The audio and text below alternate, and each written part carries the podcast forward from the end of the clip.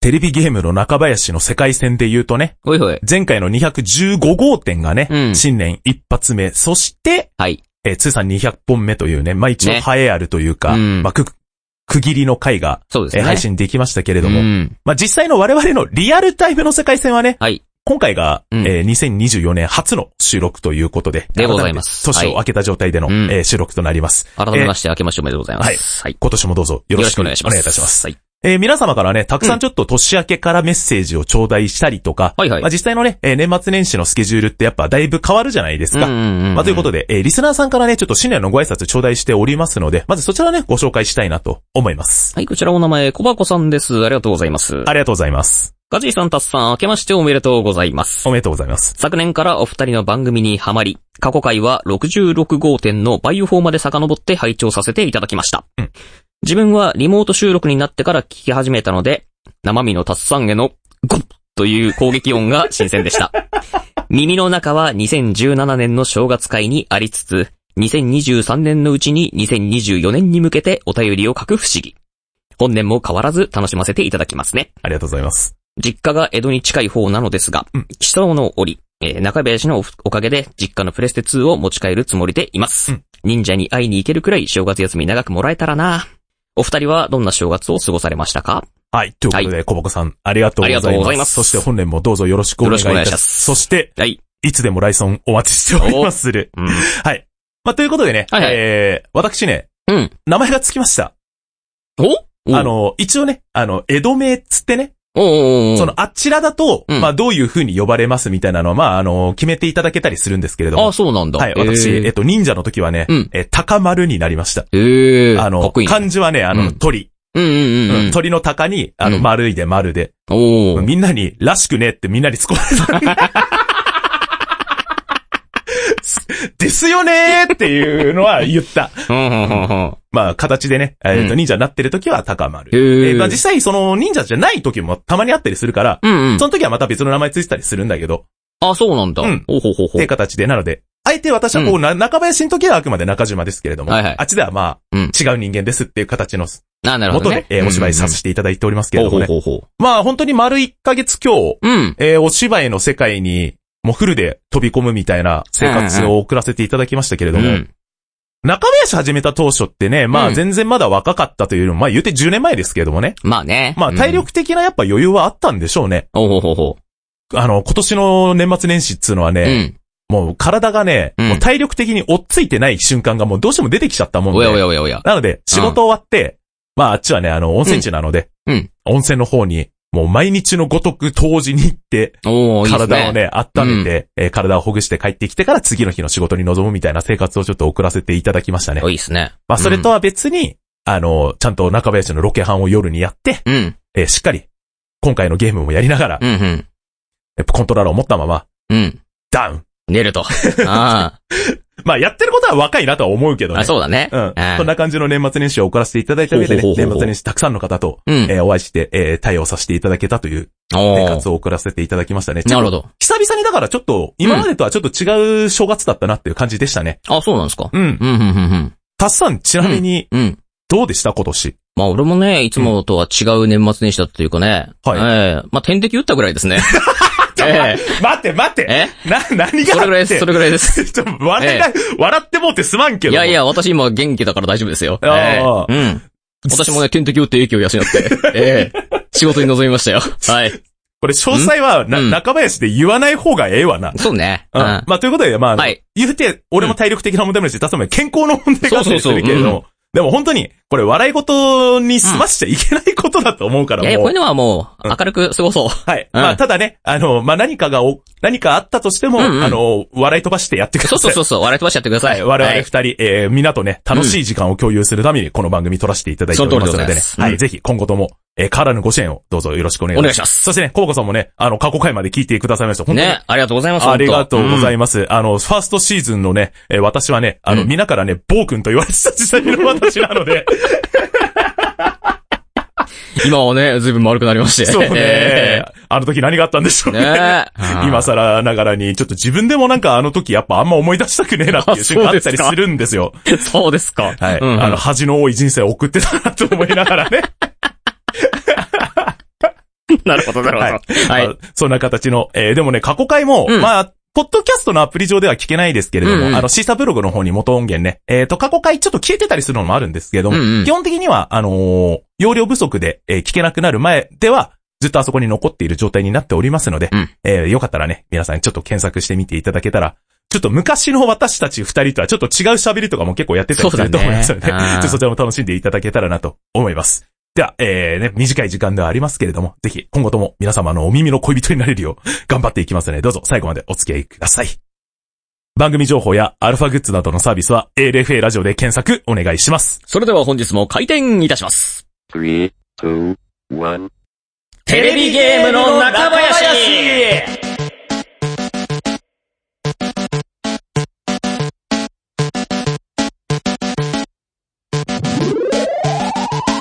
この番組は、株式会社、アルファの制作でお送りします。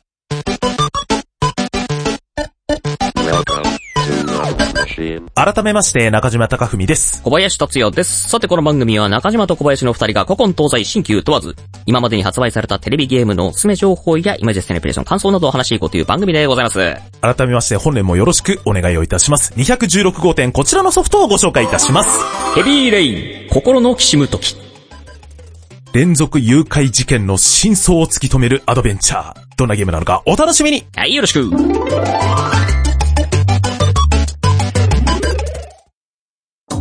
今やセルフプロデュースの時代。自分をアピールしたい。メディアの出演履歴を作りたい。トークスキルを身につけたい。そんなあなたに、ウェブラジオがおすすめです。企画、制作、配信すべてセットで月々6000円で始められるラジオサービスはアルファだけ。お問い合わせは、検索サイトで ALFA と検索してね。株式会社アルファは、あなたのセルフプロデュースを応援します。 Try to the next stage. Alpha. ゲームといえば、うん、ゲームっうん、ていうのが、うん。正直な個人的なヘビーレインという作品に対しての、俺の個人的なイメージね。あはいはいはい。もちろんコントローラー操作あるし、うん、なんかこれが実際実写化してドラマ化されたっていうね、うんうん歴史もないから、うん。ゲームとしてプレイするっていうものでやるのは間違いがないんだけど、まあね、うん。本当にでもドラマ化されててもおかしくないうん。おかしくないね。本当になんかファンタジー的な要素、まあ、ないことはないけどな。まあまあまあ、そうね。あの、ARI っね。っていう。ね、FBI 捜査官が使う、うん。近未来的なね、あの、ハイテクな遊びがあったりするなんんだかけちょっど、と VR チックなね。そうそうそう、みたいなデータをね、うん。操るみたいな機械を使ったりするんだけど、はい。まあ基本的にその SF 的な要素はまあそれ一う点なんん、だそけれでぐあらっいだて、ね。うん。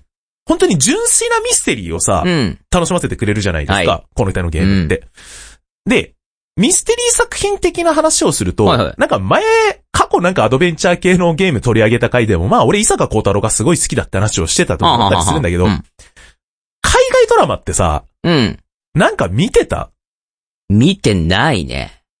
あの、うんもう何年前でしょうね、10年もっと前になるのかな、うん。あの、深夜でさ、うん24がさ、あーあーあー、あー放映されてたじゃない。やってましたな。その時は、はもうもちろん俺らの世代の仲間たちって基本的にもうその時間をリアルタイムうでん。見てたっていうぐらい流行ってたのは覚えてる。そうだ。ね。うん。で、その後に24が流行って、次プリズンブレイク、うんえー、あとは、なんでしょうね、ウォーキングデッドとか、ウォーキングデッドブレイキングバッドとか。そうそうそうなんだねうん。みたいなのあったりするけど、うん今はさ、逆にサブスクでさ、うん見れるコンテンツがめっちゃあるからさ、うんうんうんうん。この海外ドラマはじゃあいつなのよっていうぐらいさ、やっぱあるじゃないああ、そうね。日本もドラマすごいね、あったりするけれども、うん。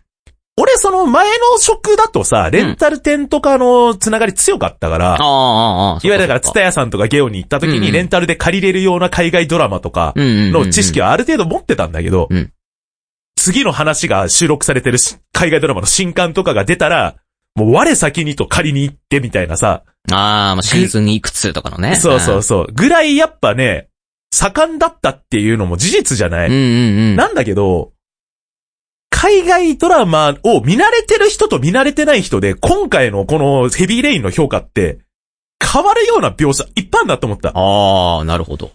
特にさ、芝居人ってさ、うん海外のさ、いわゆるシェイクスピアだったりとかさ、うんうんうん。あの辺のそのね、巨匠たちが作った昔のさ、戯曲とかをさ、演じる可能性ってあるじゃないああ、そうね。うん。なんだけど、日本人の感覚からすると、なんでこの人こんなことするんだろっていうのもめっちゃあるやん。うんうんうん。特に、えーこの作品内で言うと、雨なのに傘ささないとかさ、あそうだよね。そう。うん。もう日本人は雨に濡れるのが嫌いな人も多いしさ、うん。子供の時点、子供の自分で傘を差すって普通だからさ、そうね。うんそう。。なのに、傘を差している描写がまあほとんどない。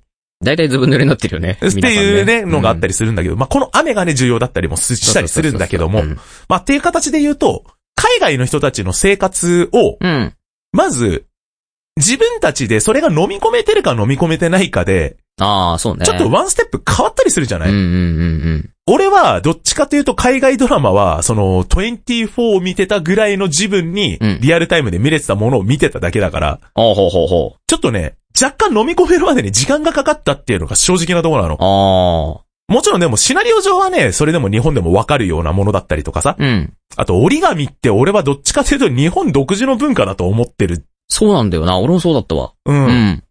で、どうやってオンレンこれっていうさ、なんかちょっとしたその、シナリオ上とは関係ないけれども、うんなんか折り紙で折られているやつも、やっぱ質感がさ、すごいリアルなんだよね。そうね。ここのゲームって。だからそういうところを見たときに、だからゲームをやっている感覚ともちょっと違うみたいうんなうんうん。感覚だったんだよね。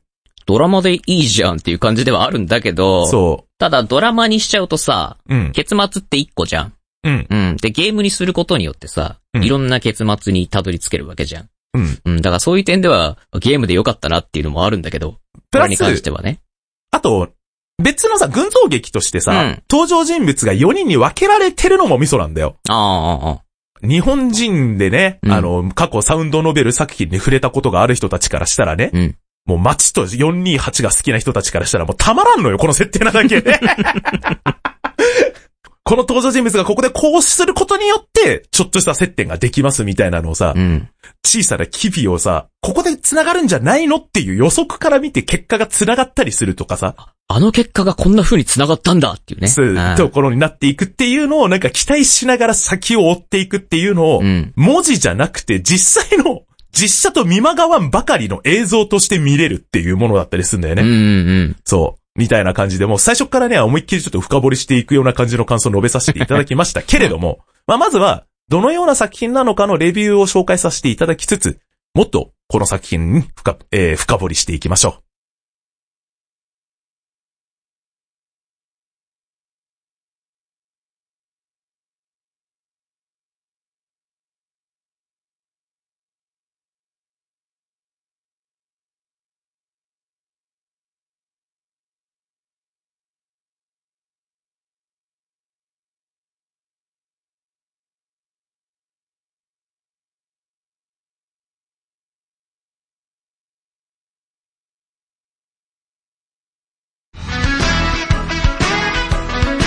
テレビゲームの中林。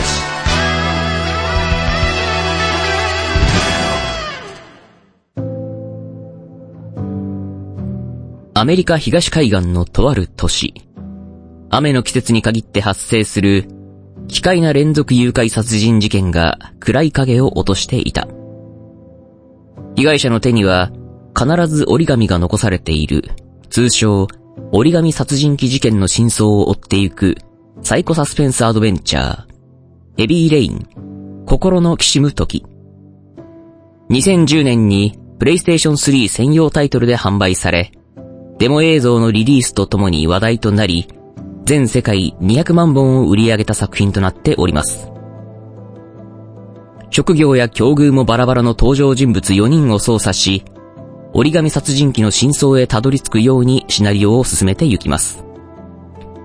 息子が誘拐され、折り紙殺人鬼と直面してゆく父親の E さん。事件解決のために派遣された FBI 捜査官、ノーマン。駆け出しのジャーナリスト、マディソン。そして、元警察官の私立探偵、スコットのある時間の一幕をプレイし、取った行動によってシナリオが変化してゆきます。今作の特徴は、映画やテレビドラマを見るような感覚でゲームできる没入感が売りで、モーションキャプチャーを採用した、さながら、プリレンダムービーと見まごうばかりのグラフィックで、リアルタイム操作が可能になっております。人物の表情や皮膚感覚はもちろん、背景描写やゲーム内で重要な役割を担っている雨の表現は、10年以上経過した今でも非常にリアルな質感を感じ、スリルと臨場感が溢れる世界に熱中できることでしょう。そして、没入感をさらに高めるための要素に、コントローラー操作が非常に独特な方法となっており、一つ一つの動作が登場人物の動きに合わせた操作方法を要求されます。腕や手首の動きを連動させるようなイメージで扉を開こうと思えば、右のアナログスティックを半回転させたり、窓を開けるために少し力が必要な場面では、開け切るまでスティックを所定の方向へ倒し続けるなど、はじめは戸惑うかもしれませんが、直感で動かせるようになるほど、キャラクターの動きとプレイヤーの指の動かし方が連動していく感覚がつかめることでしょう。そして今作最大の特徴は、マルチエンディング方式の採用と、群像劇の様相を絡めたシナリオ分岐にあり、展開によっては、主要人物が真相にたどり着く前に倒れてしまうことも。ただし、ゲームオーバーになることはなく、事件の結末を迎えるまで、シナリオは止まることなく進行していきます。あなたはどの真相にたどり着けるのか。ネタバレすることなく楽しんでください。スピーディーな展開と、時には残虐な結末も待ち受ける、大人のサスペンス、ヘビーレイン。現在、PlayStation 4と Steam でプレイ可能となっております。肩に貼ったら、肩こり解消しました。パソコンに貼ったら、バグがなくなりました。このステッカーのおかげで、恋人が、ステッカー効果で、家を買いました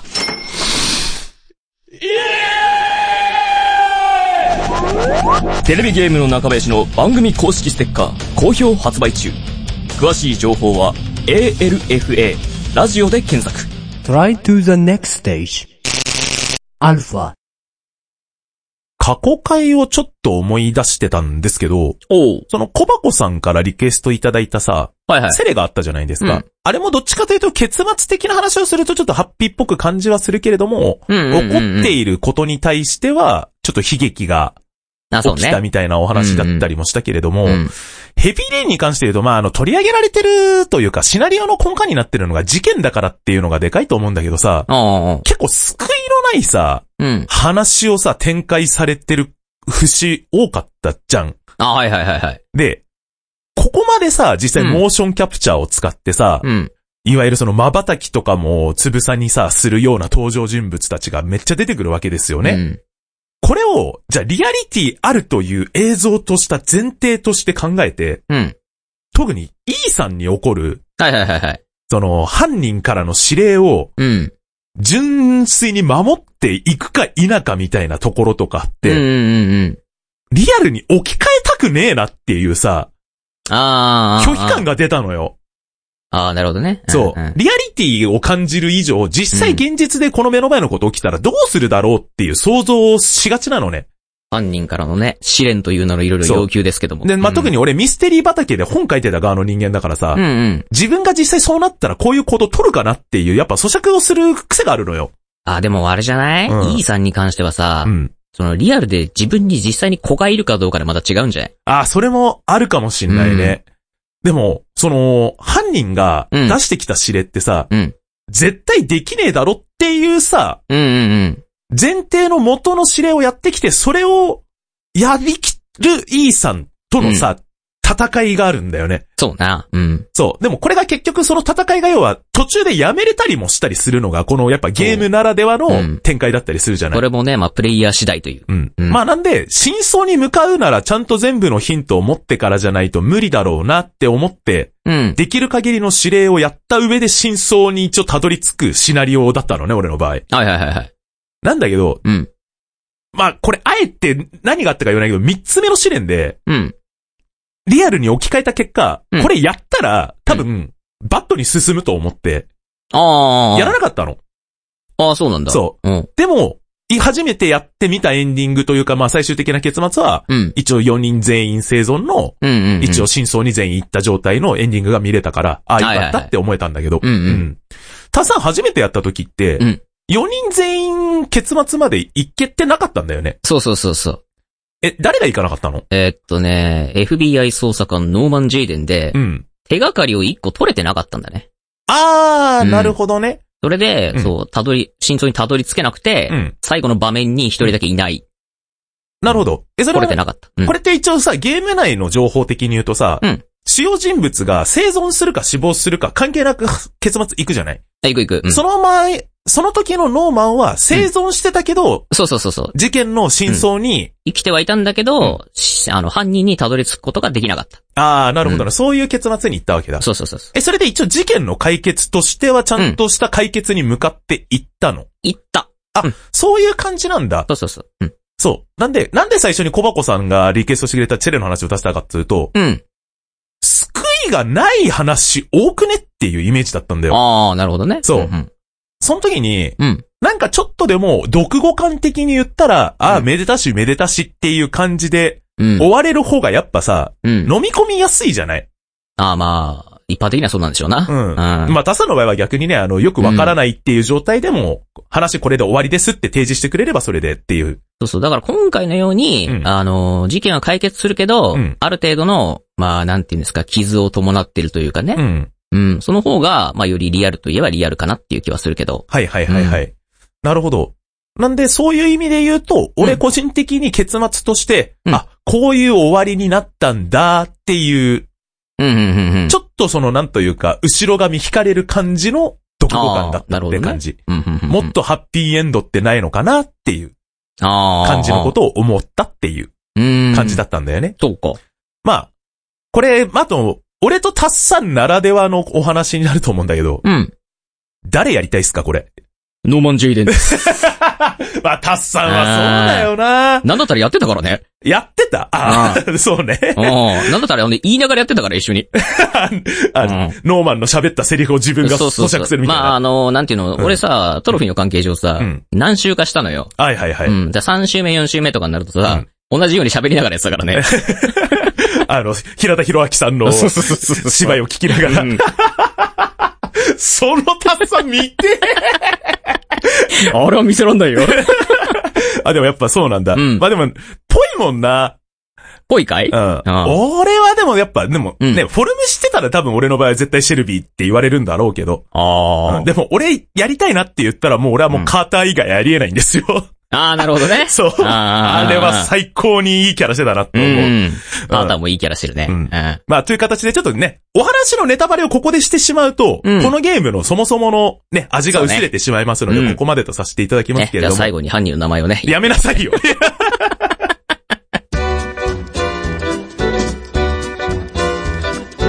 テレビゲームの中林。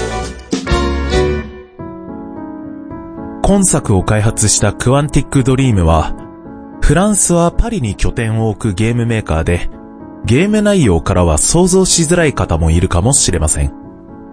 クワンティックドリームは前作ファーレンハイトからサイコサスペンスをリリースしており、やめ時を見失う、シナリオに引き込まれていくドラマティックな展開をゲームで味わうことができます。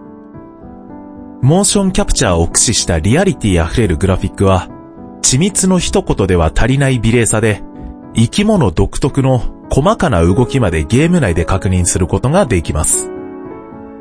ミステリー要素の強いシナリオと合わせて、少しの気の緩みが大事な伏線を見落としてしまうかもしれない危機感を生み、コントローラーから手が離せない感覚と、いつの間にか登場人物とシンクロしているような錯覚に陥るかもしれません。今作までの経験をもとに、後にビヨンド・トゥ・ソウルズ、デトロイト・ビカム・ヒューマンと2作品をリリースし、微細な部分までの作り込みを提供し続けてくれています。今作の発売前の開発者インタビューでは、約170日の撮影に臨んだと回答しており、細かな目の動きもキャプチャー可能にし、出演俳優たちに台本を覚えてもらい、実際にシナリオを演じてもらう方式での撮影だったと言います。その結晶がゲーム内のシナリオと登場人物たちの細かな動きで確認することができますので、ゲームでは体験してこなかった感想を得ることができるでしょう。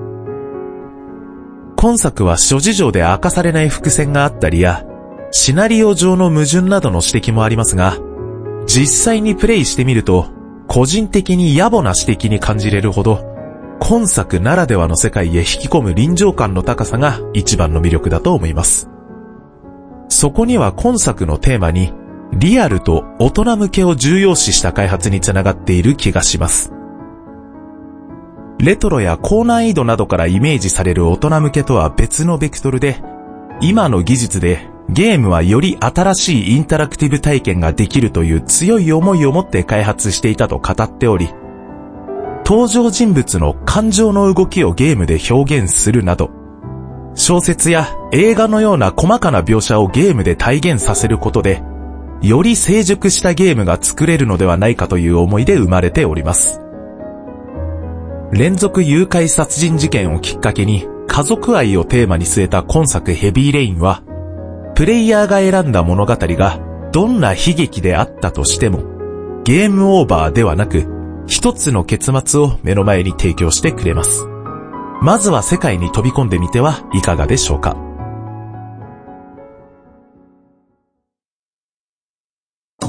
今やセルフプロデュースの時代。自分をアピールしたい。メディアの出演履歴を作りたい。トークスキルを身につけたい。そんなあなたに、ウェブラジオがおすすめです。企画、制作、配信すべてセットで月々6000円で始められるラジオサービスはアルファだけ。お問い合わせは、LFA と検索してね。株式会社アルファは、あなたのセルフプロデュースを応援します。 Try to the next stage. Alpha. この番組では皆様からのメッセージを募集しております。おすすめのゲームタイトルや質問、感想でもたわいのないお言葉でもお気軽に送ってください。メッセージの投稿は公式メールフォームや X 公式アカウントへのダイレクトメール、もしくはハッシュタグでテレビゲームの中林をつけて投稿してください。番組公式アドレスは、中林アットマークアルファラジオ .com です。どしどしお待ちしております。さあ、次回217号店、こちらでございます。はい。ワイルドアームズセカンドイグニッション。おー懐かしい懐かしい。これね、リクエスト実はだいぶ前に来てたんだけどね、うんこれね、ダイスに愛されなかったっていうね、ねうんその2割をね、あの、ダイス神が愛してくれなかったっていうのもありましたけれども、ここに来て登場でございまはい。す。ということは、もう、純、純 RPG ですね、日本の。だね。 1位はね、ちょっとだけやったことがあるんだけど、2位に関してはね、ロムは持ってたけど、ちょっうんとプレイまでいけてないみたいな、うん。あ、じゃあ、これを機会にね。そう、ん実際ちょっとね、がっつり、えー触れていきたいなと思いますけれども。はもうね、これファーストシーズンからもね、すごいやっぱ、リクエスト来てた作品ですし、そうですな。。シリーズ好きなことともたくさんいると思いますのでね、うんちょっと懐かしむ形でね、えー今リアルタイムで我々がややって、どういう風に思うのかぜひね、ご期待いただければなと思います。これでもちなみに PS4 でね、今ダウンロード版プレイできますのでね、ね。皆さんもちょっとよかったら、えーやってみていただけたらなと思います。さあ、ということで、えー、テレビゲームの中林公式ステッカー第2弾、えー、2024年ともまだまだ販売中でございます。はいぜひそちらの方もチェックお願いお願いしますいたします。さあ、改めましてね、えー世界戦もしっかり2024年になりまして、うん。少しでも皆様とね、えー楽しい時間が共有できるよう、えー我々、えーどんどんね、邁進していきたいと思います。そして、えーなんかね、忍者的な話もね、今後、がっつりしていくことも増えていくかもしれませんので、はいね、はい。高丸さん。はい。 はい。お願いしますよお。前、高丸でいじんなよ。なんでだよ。いじってないよ。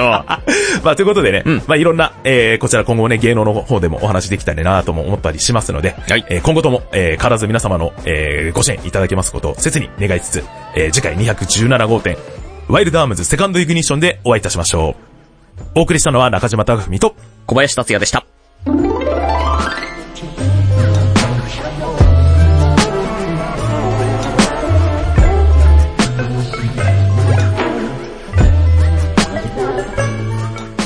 この番組は株式会社アルファの制作でお送りしました。